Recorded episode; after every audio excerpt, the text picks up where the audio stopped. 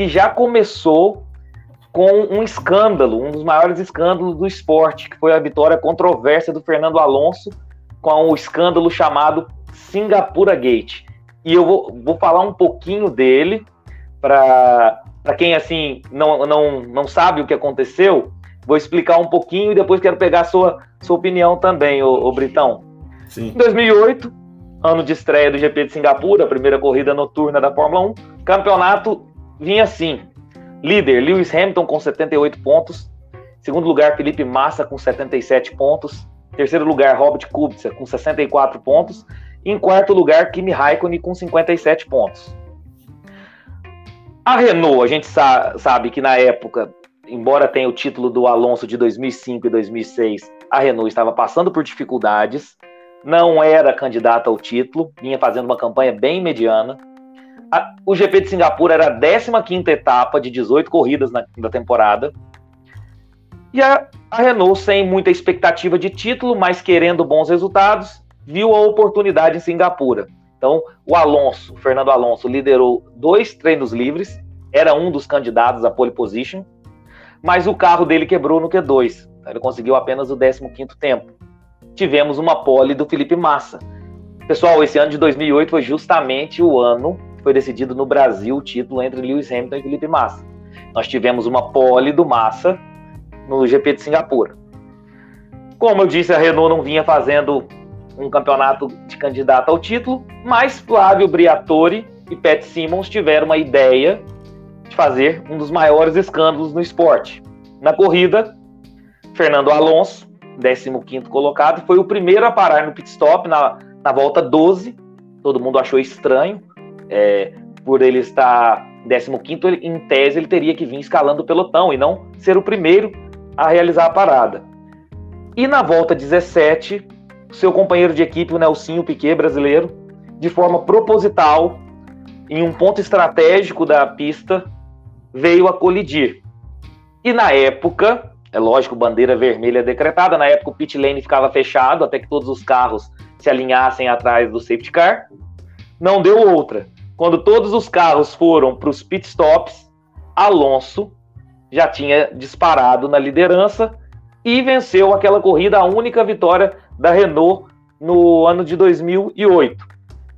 E todo mundo achou estranho, mas ainda não tinha uma comprovação. Em julho de 2019, Nelsinho Piquet, quando foi demitido na parada da metade do campeonato ali após o GP da Hungria e foi substituído pelo Romain Grosjean, ele expôs o caso todo para o, para o Reginaldo Leme, que foi autorizado a expor ao público. Já tinha a investigação da FIA, ele falou que recebeu ordens do Flávio Briatore e do Pat Simmons poucas horas antes da corrida, mostrou, comprovou a sua telemetria que constava que ele nunca, hora nenhuma, ele tirou o pé do acelerador, ou seja, mostrando que foi um choque proposital, ele hora nenhuma, hora nenhuma ele colocou o pé no freio. E a FIA assim decidiu, banimento vitalício para o Flávio Briatore, Simon suspenso por cinco anos, uma suspensão também para a Renault aí de dois anos. A Renault fez um acordo e demitiu todos os funcionários, então continuou, permaneceu na Fórmula 1. Mas o Briatore agora recentemente já fez um acordo com a FIA novamente, já está no paddock.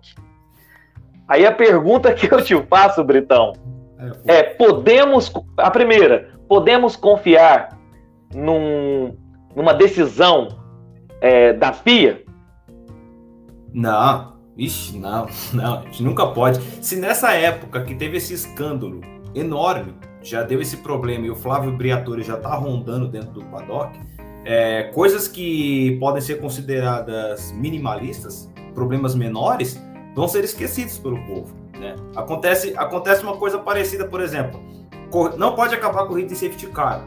Né? No último GP, a corrida acabou em safety car.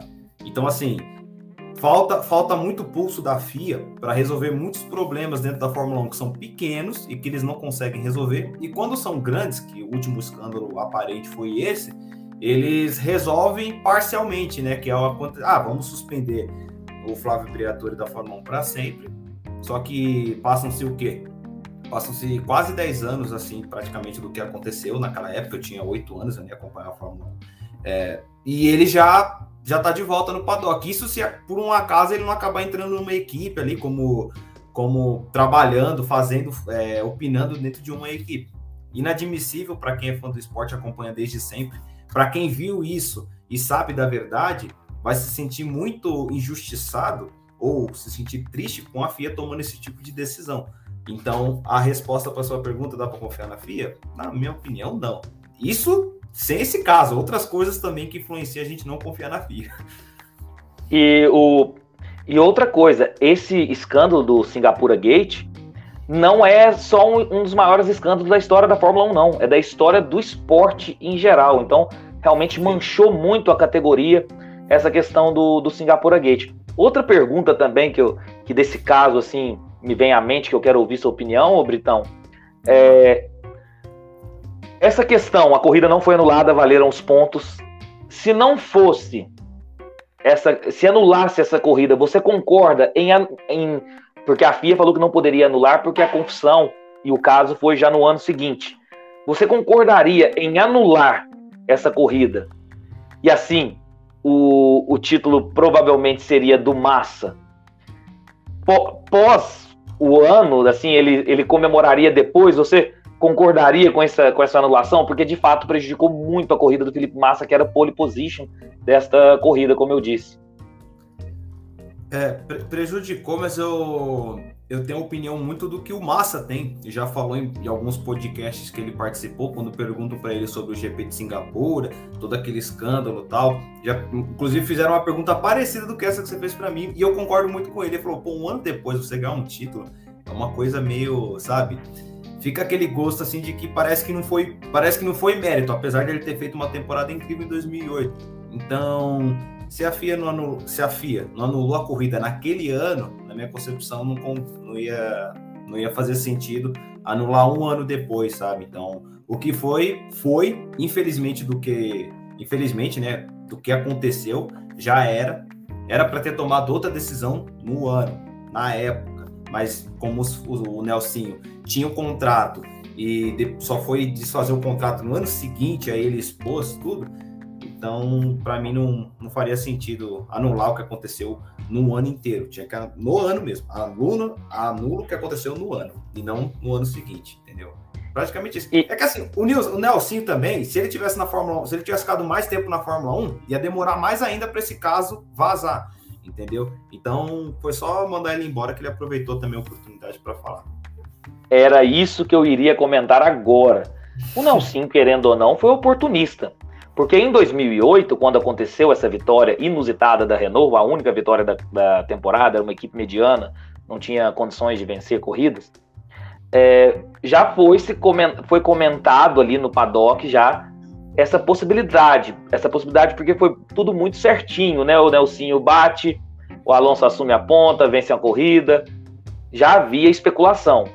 E o Nelsinho ficou calado porque ele mantinha contrato na Fórmula 1. No GP da Hungria, que é aquela pausa da temporada, onde se tem as renovações, as danças da, das cadeiras da Fórmula 1, ele foi mandado embora, foi substituído pelo Roman Grosjean. Oportunidade excepcional para ele colocar a boca no trombone. E essa questão do, do, do Flávio Briatore, até tem um comentário do Felipe Primo aqui, ó esse vitalício do Briatore é mais falso que nota de três reais.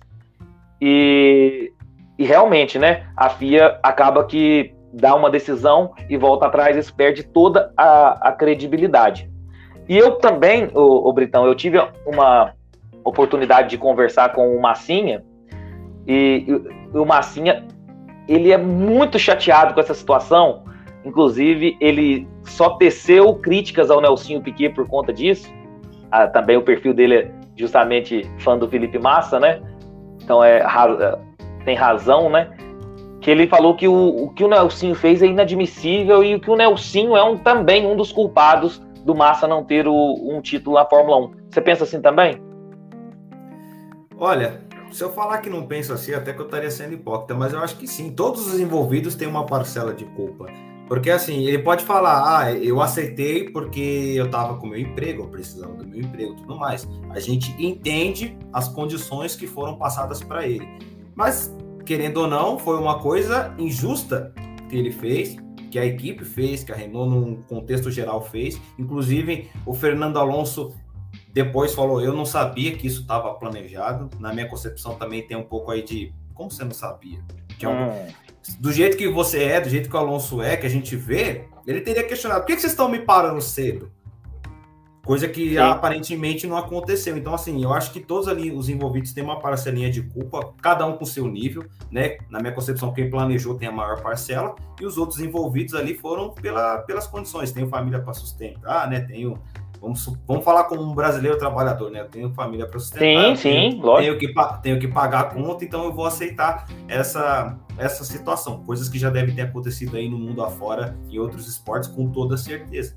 Então, a culpa dele ele tem a parcela de culpa, né? A gente entende, entre aspas, o porquê ele fez, mas ele tem a parcela de culpa sim. Então, concordo com, com, com assim. Inclusive, se ele tivesse falado, se, por exemplo, ele tivesse falado após o GP, aí sim, anula o GP. Entendeu? Anula o GP e vamos, vamos rever isso aí. Talvez o título seria do Massa. Aí eu entendo completamente a outra pergunta com relação à anulação do GP, mas ele tem, ele tem a parcela de culpa dele.